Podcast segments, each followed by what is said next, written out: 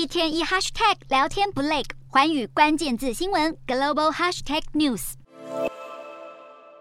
太平洋多个岛国领导人二十八号在美国白宫齐聚一堂，出席为期两天的峰会。这是从第二次世界大战以来，白宫第一次同时接待太平洋地区这么多位领袖。近年来，中国在南太平洋区域势力扩张，白宫的这场峰会明显是要抗衡中方影响力。拜登政府官员透露，华府会公布专门为太平洋地区量身打造的详细新战略，还要提出巨额资金，并扩编太平洋地区的外交使节团。这场峰会端出的伙伴关系宣言，从气候变迁、地缘政治到商贸关系，涵盖多领域的合作愿景。美方的峰会谈话时不时暗指中国，白宫想以外交合作的承诺拉拢关系。不过有部分岛国不是很买账，譬如在今年跟中国签下安全协议的所罗门群岛，就传出可能会拒签这场峰会宣言，凸显了美中强权在南太平洋地区的影响力拉锯。